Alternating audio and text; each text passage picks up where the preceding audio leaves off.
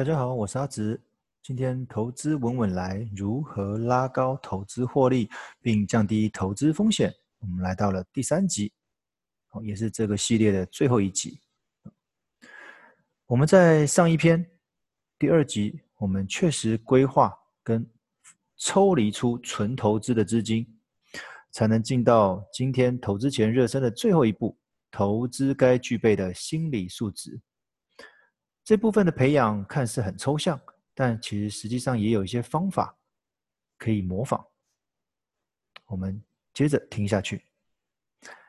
近年来在上理财相关课程的时候，我们常与学员提到，大跌时该有两个关键因素：资金和勇气。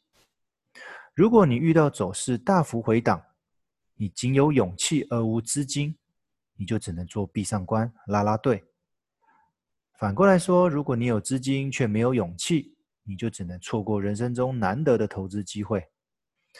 好了，资金的实体准备或许透过规划不会太过困困难，但勇气的心灵培养却不是两三天就能办得到。透过以下两个方式，可以有效提升在低点投资时的勇气值。首先，就是定期定额准备投资的资金。我们在投资的时候，总是希望能够单笔投资一夜致富，却结果落的是一场噩梦。因此，若要能够有效降低风险、拉高胜率，并提升心理素质，其实定期准备投资的资金是一个很好的方式。为什么我用“准备”两个字？我举个例，假设。你每个月可供投资的资金为一万块，依不同的市场氛围，可有不同的比例配置。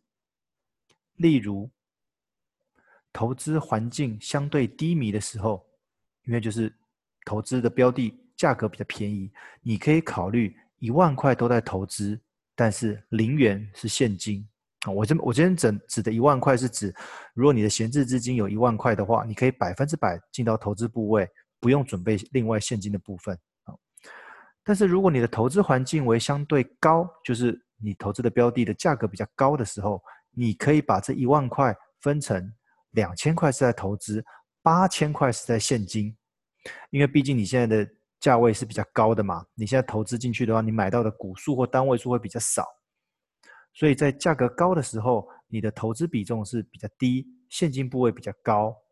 那如果价格是比较低的时候，你的投资的比重是比较高，好，那现金部位是比较低，整个比例是比较低啊。然后，如果你觉得现在的时间并不适合投资的话，你可以考虑这一一万块百分之百都是摆现金，你甚至可以不用进场，啊。所以各位有看到重点吗？关键就是无论目前投资环境的好坏。你每个月都一定要拨出一万块在投资的账户里面，无论你是投资的资金或者你是现金。一方面，投资非常需要自律；另一方面，如果你处在非适合的投资时点，也可以借这个机会累积一笔现金，以供未来低点时单笔投入的资金。你这样一来，也顺道完成了资金跟勇气、勇气的规划。所以这个例子简单讲就是，无论你现在是否在投资，你就一定要规划一笔钱独立出来，专款专用，for 现在或者未来的投资。好，那只是依着现在投资价格的不同，那你这个拨出来的一笔钱，好，例如刚刚例子说的一万块，那我是多少比例是在现金，又多少比例是在市场里面。再一个建议就是投资目标的确实设定。问几个问题：第一，没有终点的马拉松，你是否愿意参加？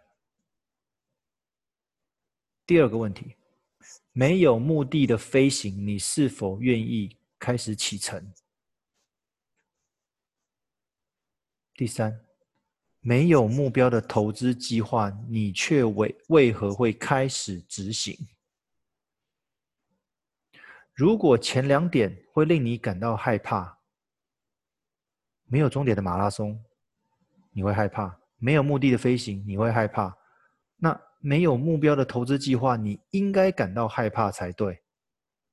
但是实际上，大部分的人在投资这条路上面都是漫无目的，只是单纯追逐明星标的，希望能够赚到一大笔钱。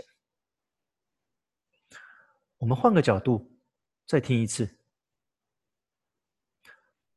尚未抵达终点的马拉松，你并不符合失败的标准；